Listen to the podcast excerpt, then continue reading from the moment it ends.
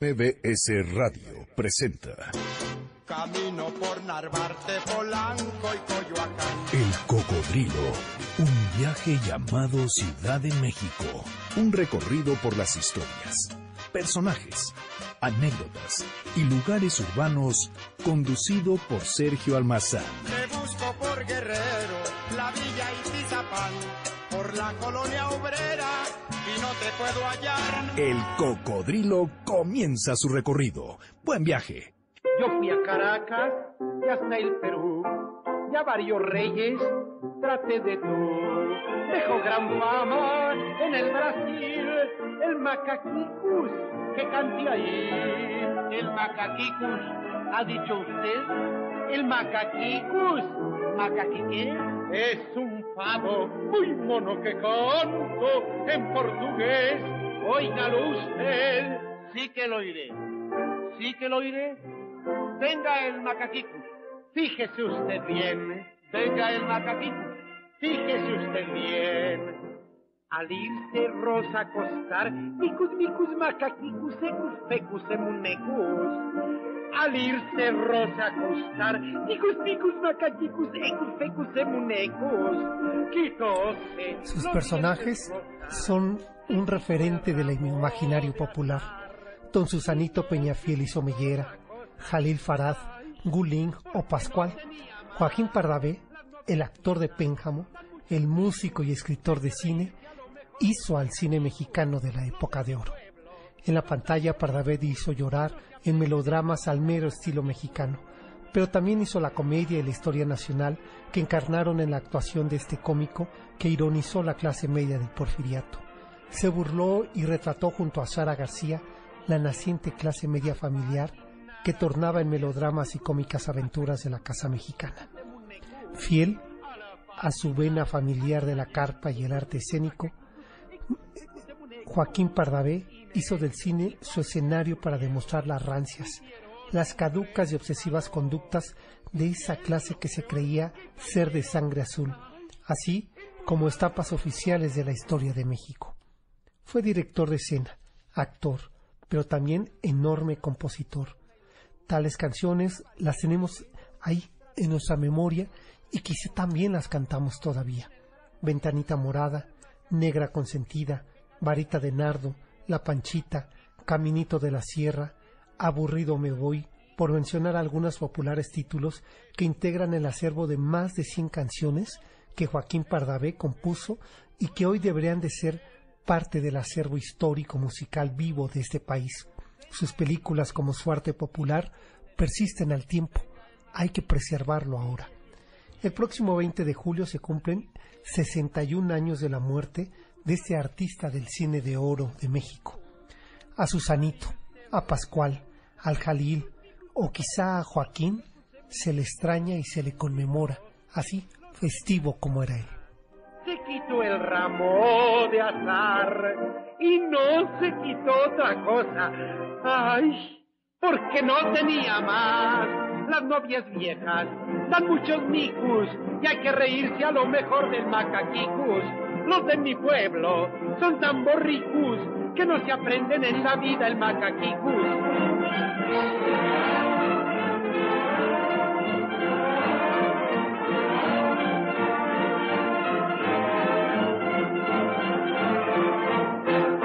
Al patinar anteayer Así, así de esta manera festiva, eh, jocosa eh, y un poco pícara, le recibimos en este espacio radiofónico llamado El Cocodrilo. Bienvenidos, esto es MBS 102.5, con mucho, mucho gusto de que nos acompañen la tarde, noche de hoy, ya una tarde húmeda después de la lluvia que ha caído en esta ciudad, que se agradece y que se necesita, ¿verdad? También para limpiar los cielos de esta capital que, ah, cómo los ensuciamos.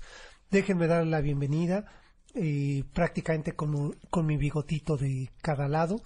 Eh, recibo así a nuestro querido eh, hombre de Somallera, a, a mi querido Susanito y Jalil. Peñafiel y Somellera. Exacto. Y, y, que también de sangre azul, ¿verdad? como don Susanito. Como don Susanito, a mi querido Salvador de María Campo. Muchas gracias, Sergio. Buenas tardes. Gracias por la bienvenida. Oye, qué festiva. Eh, festiva, ¿no?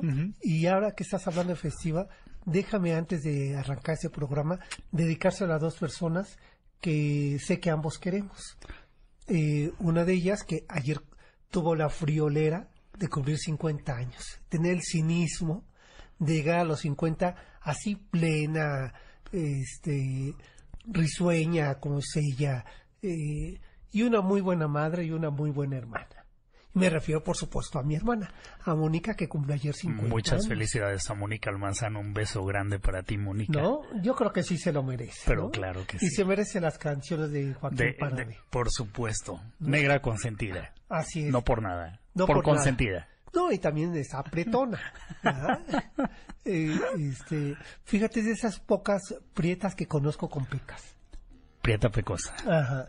Y bueno, y la otra felicitación es a toda una, una señora, una señora que, eh, que cada ocasión que converso con ella digo, pues con razón, el hijo es como es, ¿no?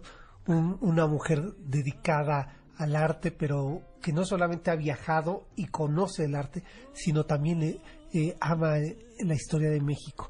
Y cada ocasión, cuando no estuvo su hijo, ni nos peló pero cuando está su hijo nos habla al final del programa, nos hace anotaciones al margen y que respeto y que quiero mucho también, como a su hijo que está aquí con nosotros, eh, Adriana Quesada, que hoy muchas, es Muchas gracias, felicidades, ¿qué te digo yo? Felicidades a mi mamá Adriana Quesada Iriarte, muchas felicidades, también un beso grande para un beso enorme, enorme, no le he felicitado por Facebook porque lo quiso hacer por aquí. Muchísimas gracias, eh, Sergio. Y va también para ella este programa en un colegio. Que más hoy es Día de las Cármenes, que también gran nombre para la cultura española, la cultura novohispana, para... Mi mamá no se llama, bueno, se llama Carmen, Adriana María del Carmen. Ah, es verdad. Es Carmen. Sí, sí, sí, pues vaya felicitación doble por el santo y por el cumpleaños. Y por el cumpleaños. Pues eh, ya está todo dispuesto para... Hoy, hoy nomás no, ¿saben qué? Déjenme escuchar, no vamos a, a interrumpir a Amparo Montes cantando ese tema de Joaquín Pardavé. Está rebosante de felicidad.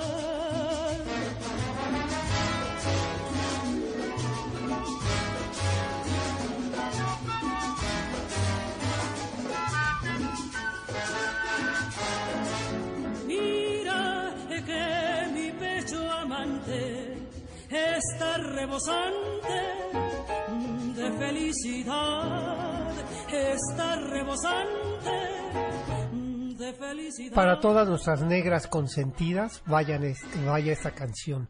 Va, va para ti, Mónica. Fíjate qué bien aderezada esta negra en la voz de Amparo Montes, desde luego, con este, con este Light Fox latino que le salió de maravilla, con mucho cariño para ti. Y es que, oye, ¿quién no ¿O qué personaje no pudo haber dibujado la década de los años 40 y 30 del México preindustrioso, del México preindustrial, en los albores del cine mexicano, sino este mosaico de personajes tan desde tantas aristas o más bien tan tan tan diversos como fue Joaquín Pardavé en los distintos caracteres que personificó. Hoy un libanés radicado en México. Al rato un baturro dueño de una de una tienda de abarrotes o de una de una mm, eh, mm. ultramarinos que eran tan característicos de la época.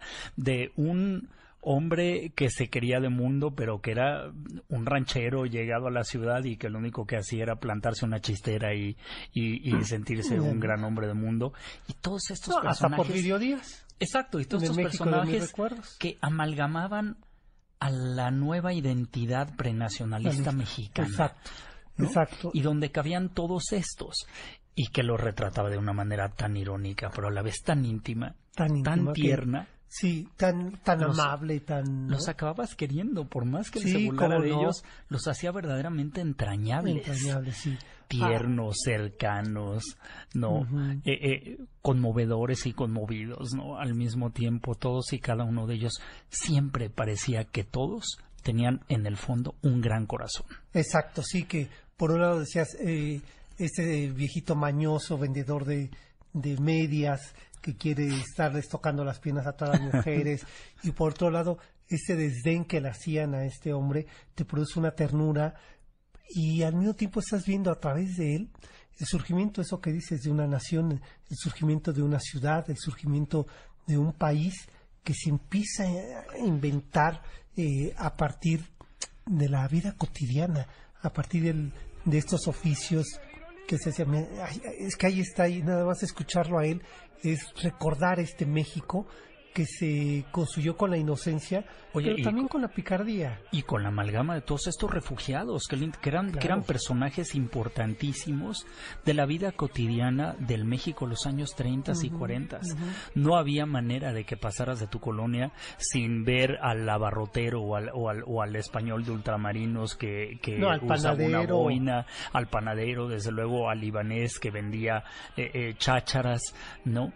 Y que todos iban incrustando porque más era el momento justamente de las primeras grandes inmigraciones eh, eh, que llegaban a México por cuestiones desde luego de guerra y etcétera, personajes que se estaban insertando a la vida nacional. No dejó tampoco de imitar o de hacer o de personificar a los norteamericanos que habían llegado un poquito antes, desde luego, más bien se estaba refiriendo a aquellos que llegaron con la época de Díaz, a los industriosos, ¿no? Pero todos, todos para el personaje, perdón, en, en, la, en la voz de Pardavé, todos tendrían eco en este nuevo clamor de lo que se convertiría la lengua capitalina en las colonias que en ese entonces, pues era, digamos, el centro neurálgico de la ciudad. La San Rafael, desde luego la colonia Hipódromo que ya que ya venía despuntando y floreciendo ni que decir desde luego la colonia de Guerrero no exacto. Que era donde se desarrollaban esas historias. Esas historias sí. Y que yo creo que en pues que en, en los años todavía en los setentas podíamos encontrar en nuestros barrios eh, estos personajes te digo el panadero este los peleteros, ¿no? O sea, los que curtían las pieles, que, eran españoles, que además te contaban de esa eh, rancia España. Por supuesto. y, Joaquín Pardavé supo retratar muy bien. Pero lo que yo rescato mucho de Joaquín Pardavé, que por eso hoy lo traemos también a cuenta, es su enorme vena artística, no solamente en el escenario, él escribía los guiones de sus películas, él terminó dirigiéndose y dirigiendo a los que después van a ser grandes actores. Eh, Sara García que decía que debía su carácter como la abuela del cine mexicano gracias a Joaquín Pardavé, que, o sea, verdaderamente él preparó un, un grupo de actores, nos gusta el día de hoy, nos parezcan exagerados o demás, pero que él hizo un cuadro de actores para el cine nacional. Creo que como lo dice es un hombre de una venta artística inagotable, lo mismo compositor que director que cantante, que lo mismo actuó en carpa que en zarzuela, que en cine, que en, todo, un hombre multifacético, polifacético, impresionante y de una sensibilidad extrema, que igual le salía escribiendo un verso, que igual una pequeña melodía, que igual un guion de algún personaje o una historia conmovedora. Una historia conmovedora. Pues hoy vamos a estar recordándolo eh, por este aniversario luctuoso que se cumple en esta semana. Oye, ¿cuál es tu canción de Joaquín Pardavé? Aburrido me voy. Aburrido me Hijo, no sabes, hoy la estaba escuchando. Tu varita de nada es bien bonita. Hoy escuchaba la de Aburrido me voy. Y bueno, se me salieron las lágrimas. Y hace poco le acabo de decir a Miguel que le, se le he dicho a cuando uno tiene esta fortuna de, conversar con músicos, con grandes cantantes, se lo dije aquí en este, en esos mismos micrófonos a Fernando de la Mora, que no han rescatado las letras de Joaquín Pardavé. Enorme deuda, totalmente de acuerdo contigo. Y eh, ahora pienso que le voy a hacer manita de puerco a, a Geo Meneses, que grabe un disco de Joaquín Pardavé. Tiene unas letras bellísimas. Vamos a la pausa que hoy tenemos productor no está Janine, pero está Miguel García Cuadrado. Y nos vamos con Aburrido Me Voy. Hijo, ese tema que no chillo al aire, ¿eh? nada más porque me aguanto. Pero ahí se los dejo del maestro Joaquín Pardavé. Y regresamos 51 66 1025, nuestra vía de contacto, arroba el cocodrilo MBS, arroba Salvador de María, arroba 71 ahí nos encuentran y regresando nos vamos a ir a uno de esos colegios misteriosos de la Ciudad de México.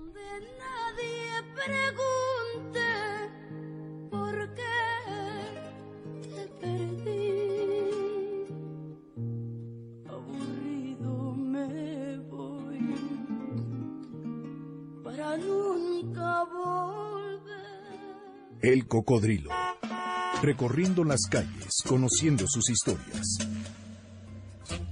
Llámanos a cabina 5166 1025.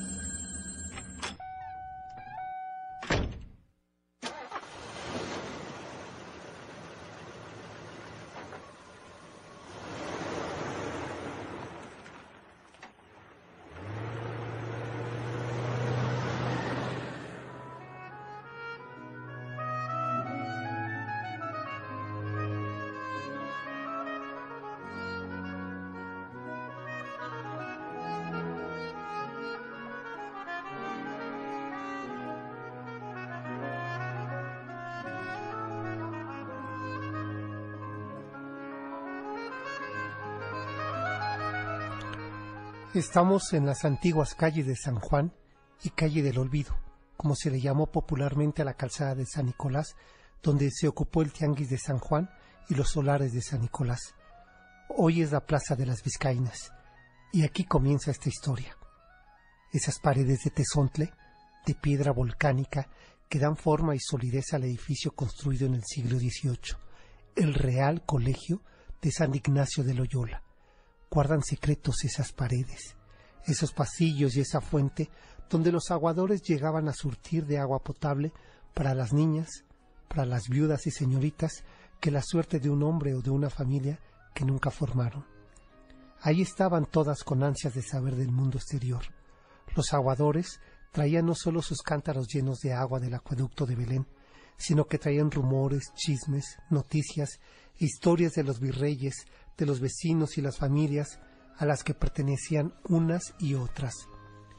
Sería la cofradía vasca de Nuestra Señora de Aranzazú, que bajo su mandato convocó y reunió a los benefactores para la noble y fiel labor de amparar y educar a señoras, doncellas y viudas. De esa suerte, los trabajos de edificación para un colegio, para un solar, iglesia y las habitaciones donde vivirían las alumnas recluidas se dieron. Una vez obtenidos los permisos y las anuencias del Consejo de Indias, don Pedro Bueno Basori realizó los primeros planos que le encargó la construcción a José Rivera. 24.450 varas era el total del predio, con 150 de frente y 163 de fondo. Un predio de esas dimensiones demandaba no solo recursos, sino también edificar aquella fortaleza educativa que por ello tardó 18 años en su completa construcción. Aquel 1771 constituyó el inicio de una vida educativa que se conserva hasta el día de hoy. Quizás sin exagerar, el Colegio de Vizcaínas es la única institución educativa del virreinato que se conserva con la misma vocación y espacios funcionando hasta nuestros días. El Real Colegio de San Ignacio de Loyola Vizcaínas es un ejemplo de los recintos educativos de la mujer en una época donde la clausura era una manera de formar a niñas y a viudas. Durante casi dos siglos, la clausura en el Colegio de San Ignacio de Loyola constituyó un ejemplo de formación femenina. Las más pudientes tenían derecho a ocupar el segundo nivel del colegio donde estaban pequeñas viviendas lujosamente decoradas y con espacio para las institutrices, servidumbre y nanas que las internas llevaran. Pero si se trataba de una niña ilegítima, sin dote ni herencia, o de una viuda desamparada, la suerte corría en otro sentido. Eran habitaciones hasta para nueve mujeres y solo tenían derecho a una cama, dos sábanas y una repisa donde guardar libros. En ese edificio rodeado de locales, 61 para ser exactos, donde la cofradía de Nuestra Señora de Aranzazú se hacía de recursos con la venta de los productos que las propias alumnas en clausura preparaban polvorones, rompope, dulces de fruta, pero también bordados, vestidos, ropa de cama, entre otros productos que monjas y laicas ofrecían a las familias vecinas que visitaban siempre curiosas los locales en busca de más noticias que de productos. Han pasado más de tres siglos de la constitución de este colegio que ha servido de emblema educativo El colegio registra hoy un modo de educar y de enseñar en México, tanto en épocas de la colonia como al día de hoy. Hoy luce portentoso en la plaza que lleva su propio nombre, Plaza de las Vizcaínas. Su vocación sigue siendo la misma, educar. Aunque los tiempos han cambiado y las formas de enseñar también, ahí está con su memoria en el tesontle y en la piedra de su fachada.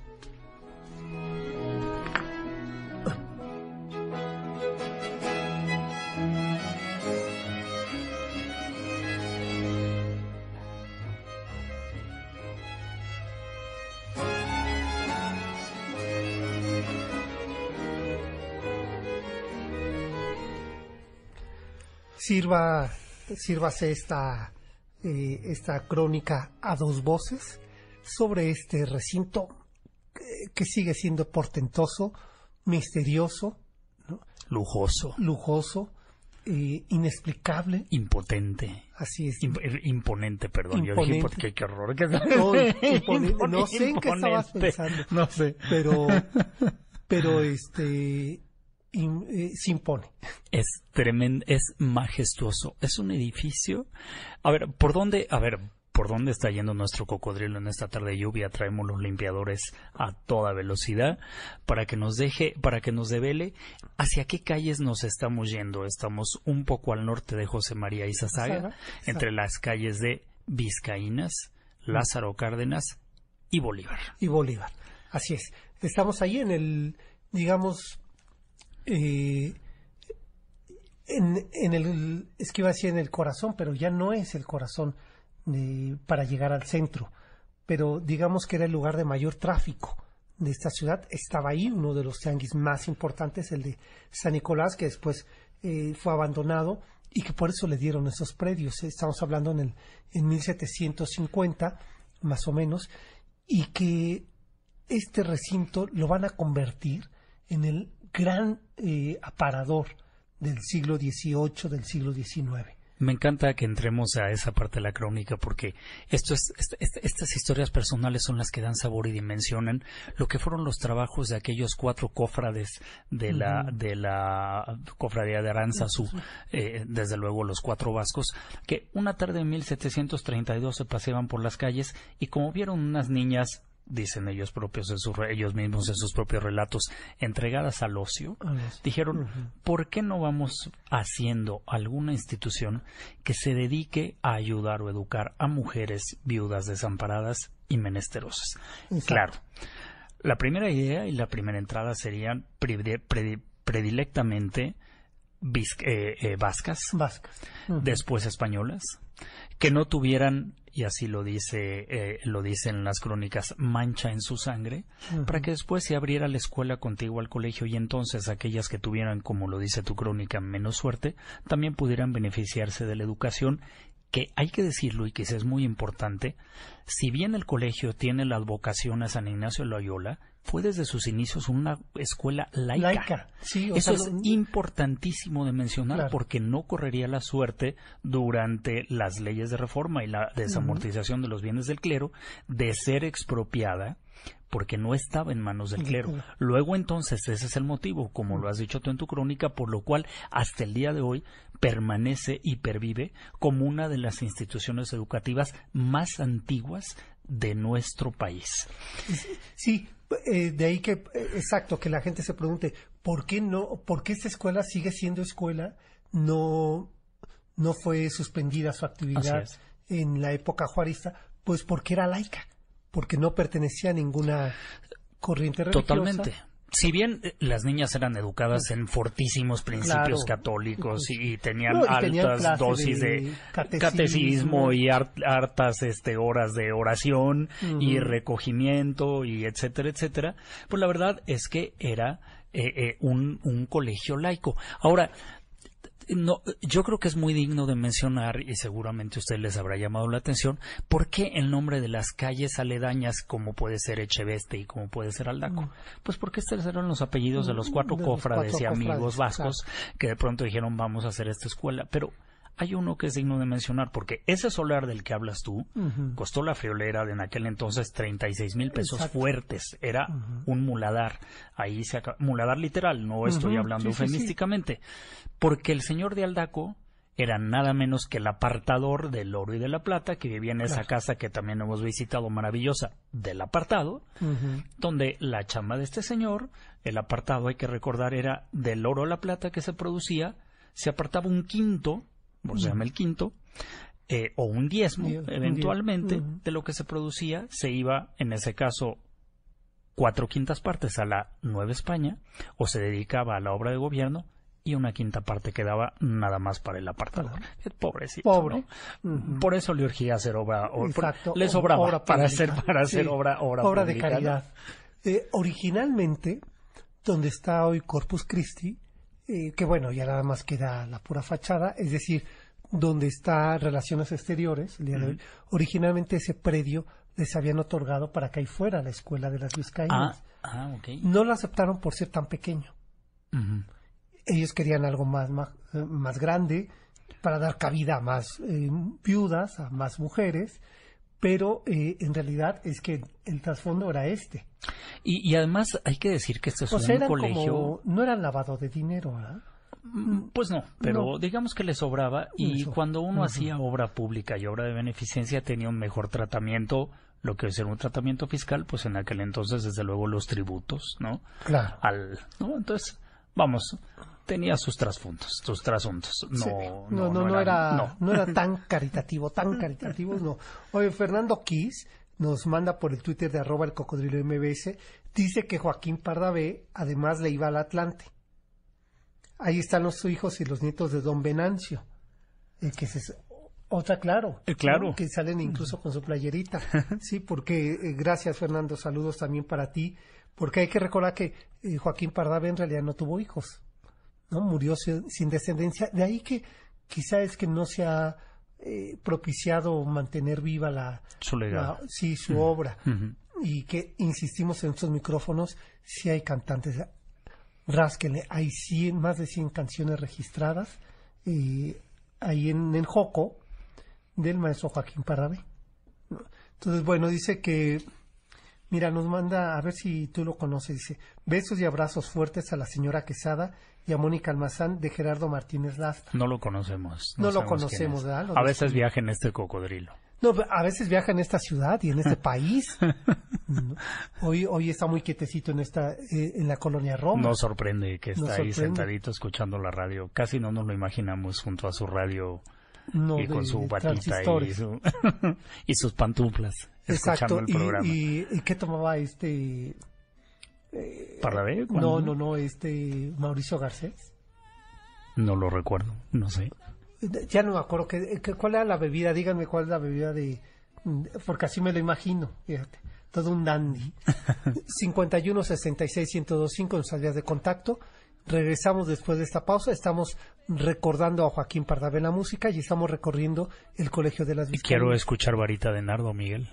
Regresando de la pausa, escucharemos para Salvador de María, Varita de Nardo. Que se monta mi caballo tordillo corriendo por la vereda. Un moño en el morrillo, échenme un torito fuera yo me quiero. El cocodrilo recorriendo las calles, conociendo sus historias. Únete a la comunidad viajera en Facebook como Diagonal El Cocodrilo MBS.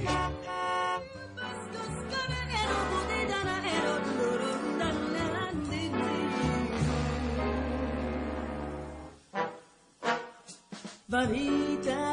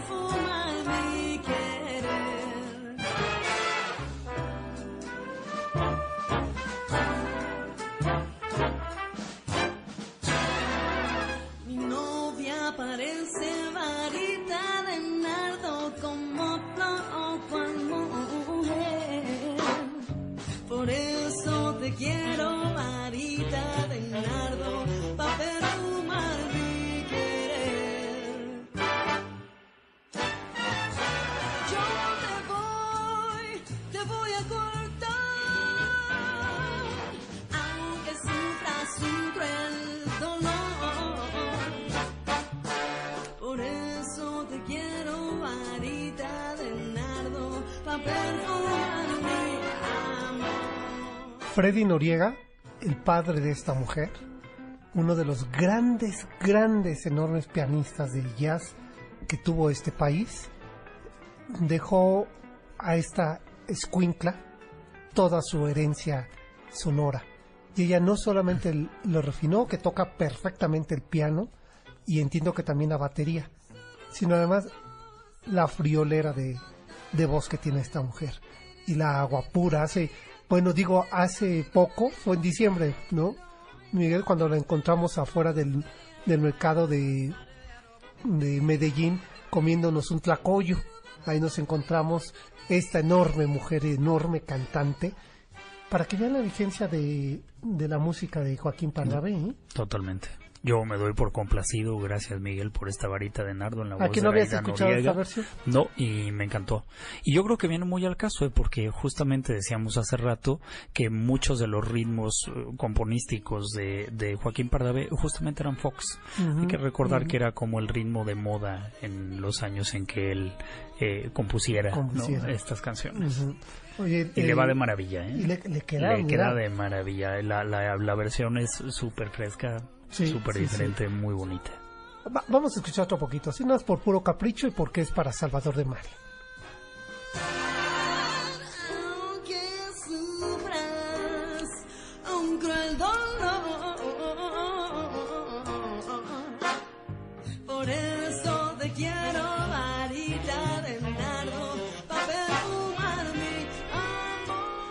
Ahí está, me acuerdo que mi abuelo a una prima mía que le envió saludos a mi prima, Sidnia, le decía así, varita de nardo, ¿no? La flaca, flaca, pobrecita.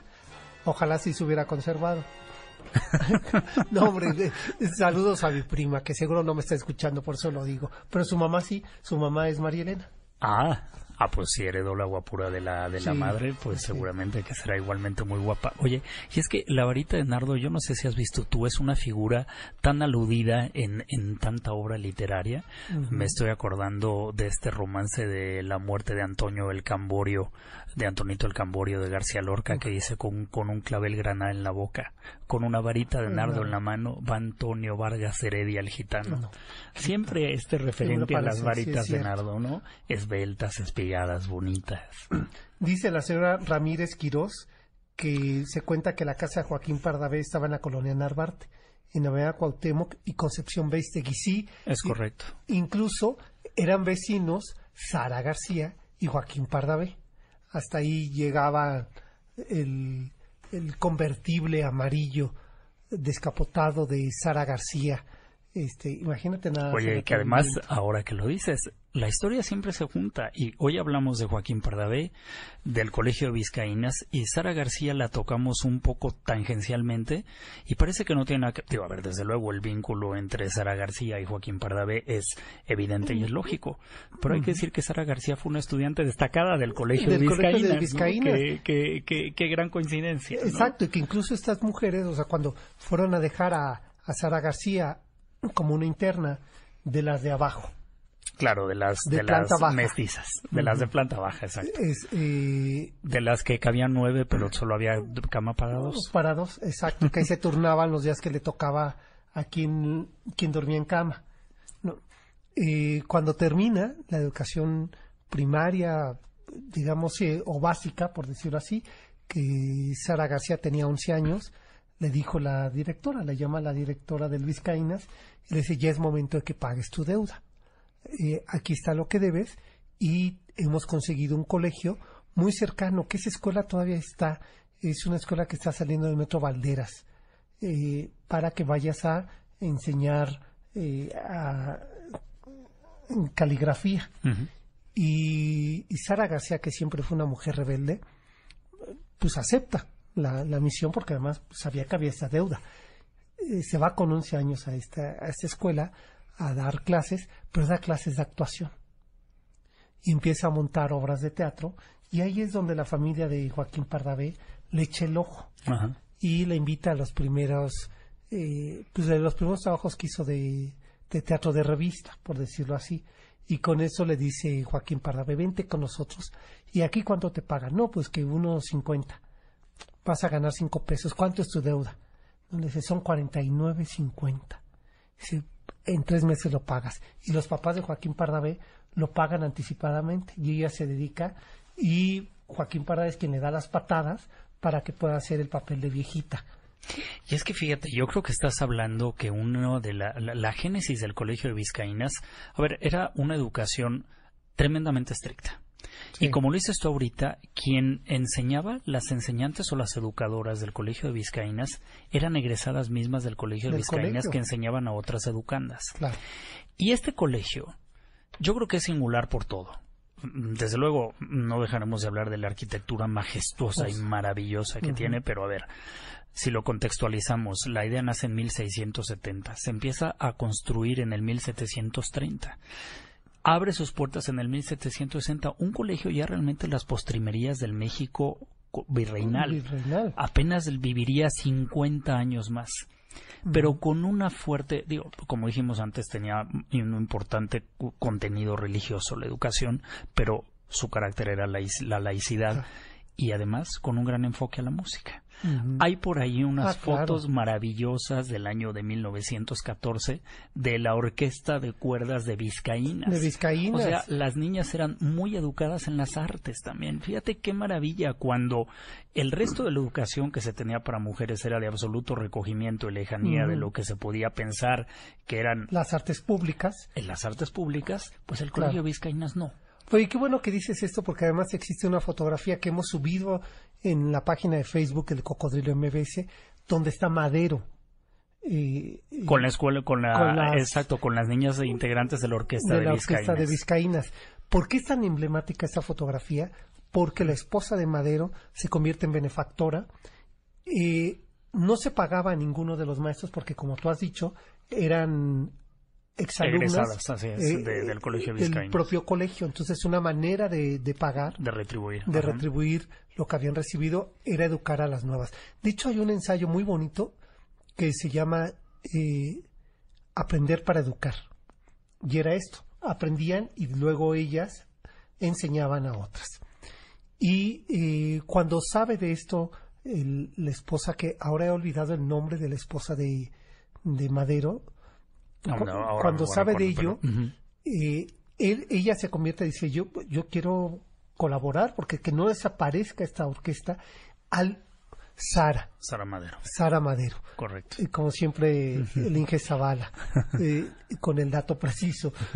Y ella, y ella dice eh, que sea lo único, y, bueno, los directivos de la Vizcaya es que no hay dinero. Son las épocas de la Revolución Mexicana.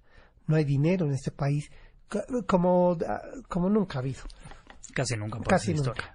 Y dice ella, pues que sea lo único que se le pague. Entonces se le sigue pagando al maestro de música para que eh, siga eh, instruyendo a estas niñas y por eso está esta foto de Madero con estas niñas de la orquesta.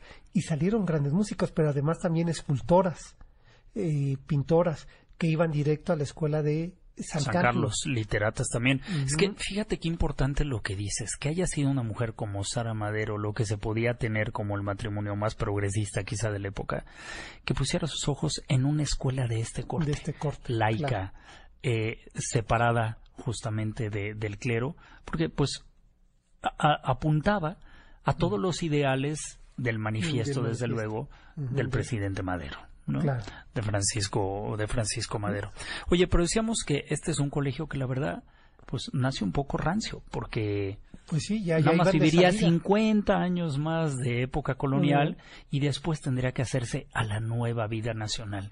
¿Qué le pasa a este colegio y a esta escuela que ya se había fundado para entonces a partir de la guerra de independencia? Desde luego durante las leyes de reforma, después, desde luego, con la llegada del México moderno y lo que es el día de hoy.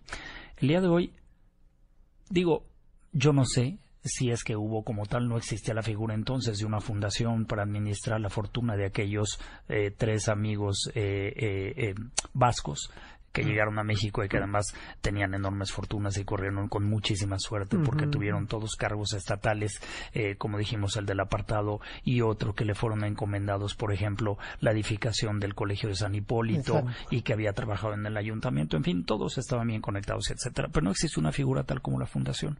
Pero el cuento es que el colegio sigue subsistiendo a través de las donaciones y hoy por hoy a través de la renta de sus espacios que son de una belleza derrochadora del barroco más elegante que hay en México para celebrar eventos sociales con la única finalidad de mantener de, atraerse recursos para, de allegarse recursos justamente para mantener en buen estado el edificio de proporciones enormes problemas de una riqueza arquitectónica requiere de trabajos eh, eh, pues de limpieza y de manutención constante en el tesonte y en la cantera que son de un exquisito maravilloso del altar Voy a decir del altar churrigueresco. Oye, y ni qué decir, pero lo, lo trataremos ahora más adelante, de los tesoros que hay dentro del Colegio de Vizcaya. Claro. Hacemos la pausa 51 66 105, que no les he dicho que está María Páramo en el teléfono. Y bueno, vámonos con ese caminito de la sierra. Hacemos la pausa también de Joaquín Pardavé y volvemos. Esto es el Cocodrilo MBC 102.5. Caminito de la sierra buscando al criminal, que mató mis ilusiones con su modo de mirar, ay, la cárcel que le prepara. El cocodrilo, recorriendo las calles, conociendo sus historias. El cocodrilo, arroba mbs.com.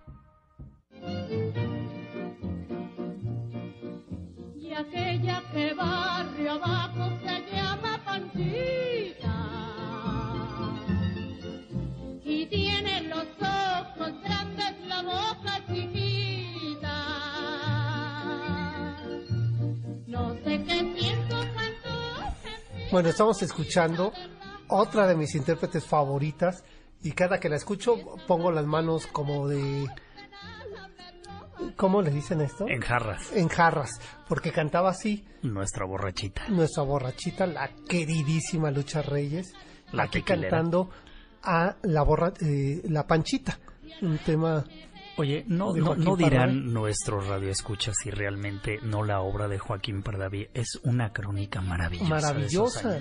Porque es un retrato estupendo. Exacto, a ver, la que escuchábamos antes de la pausa de El Caminito de la Sierra, bueno, es un retrato de este éxodo de la, de la, del pueblo a la ciudad. Del pueblo a la ciudad.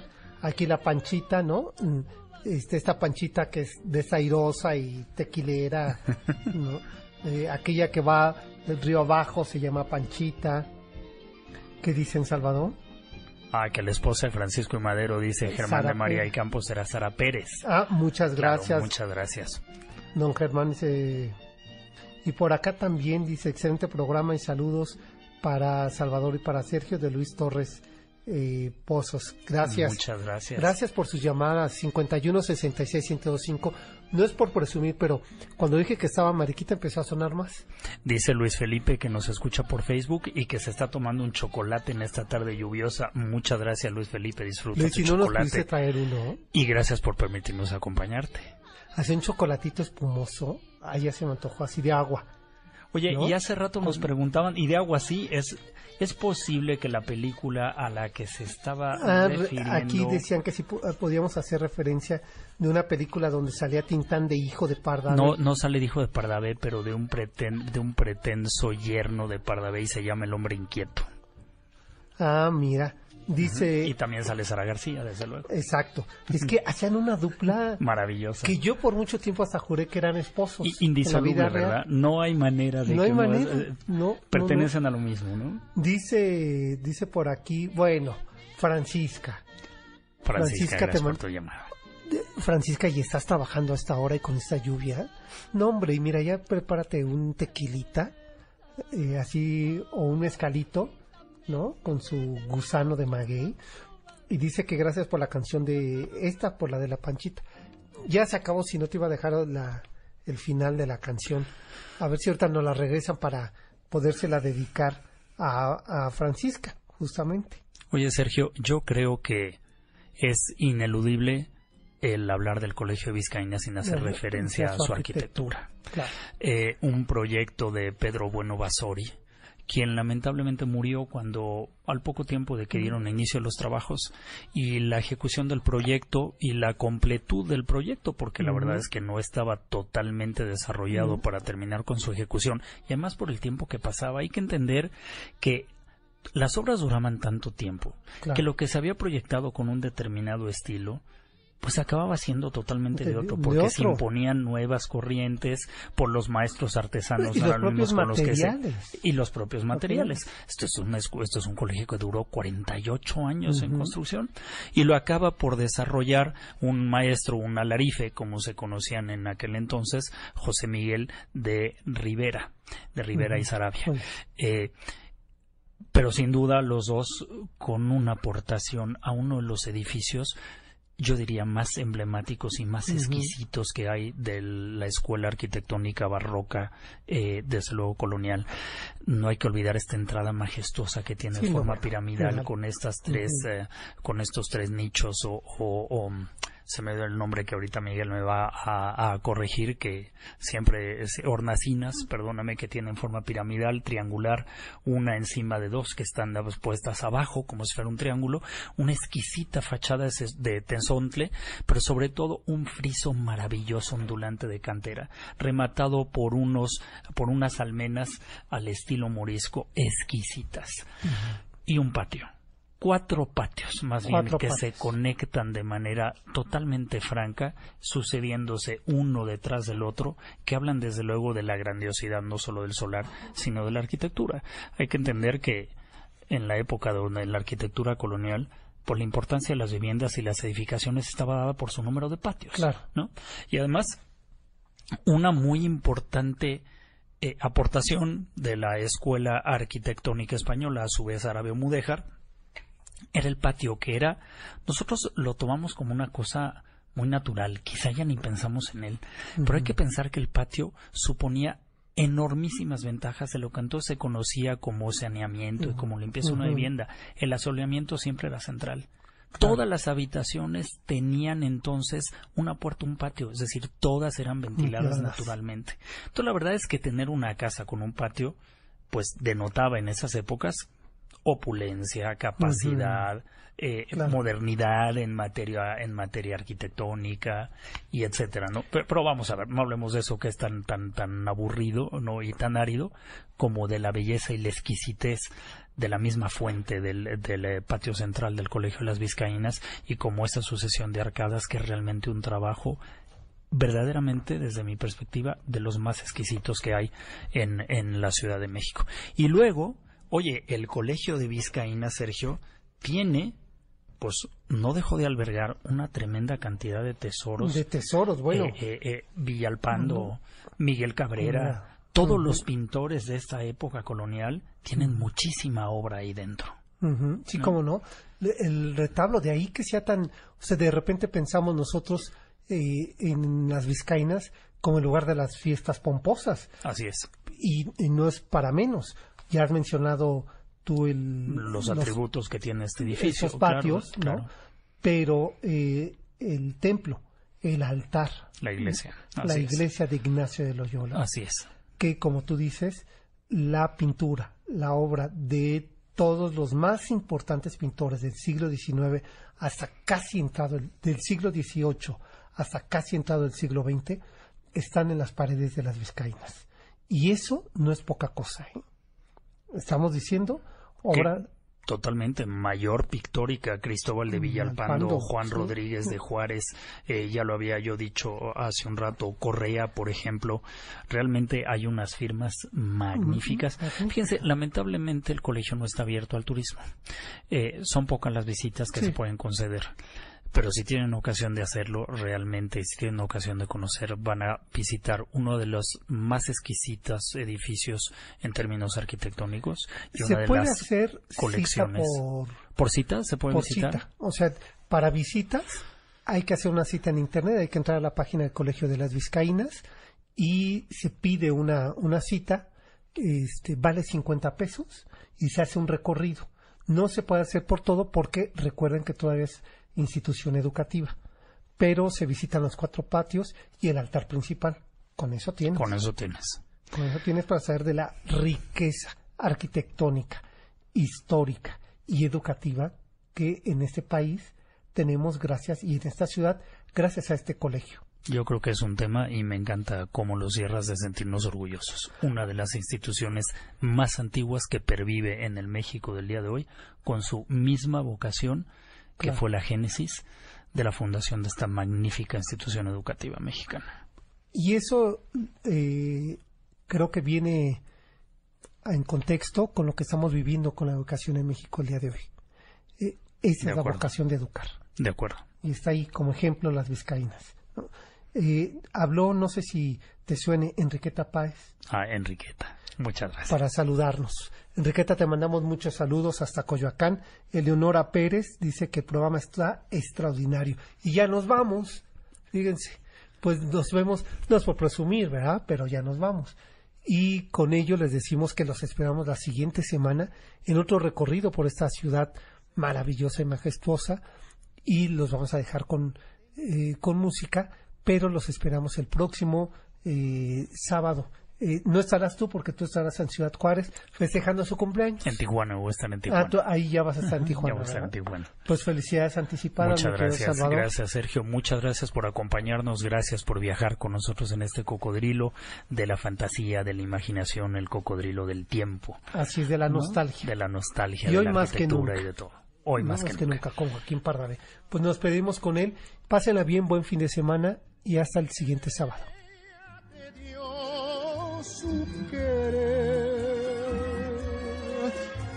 Tú debes pagar. No hagas que pierda la fe. ¿Quién puso en ti su querer? En tu madre que fue también mujer.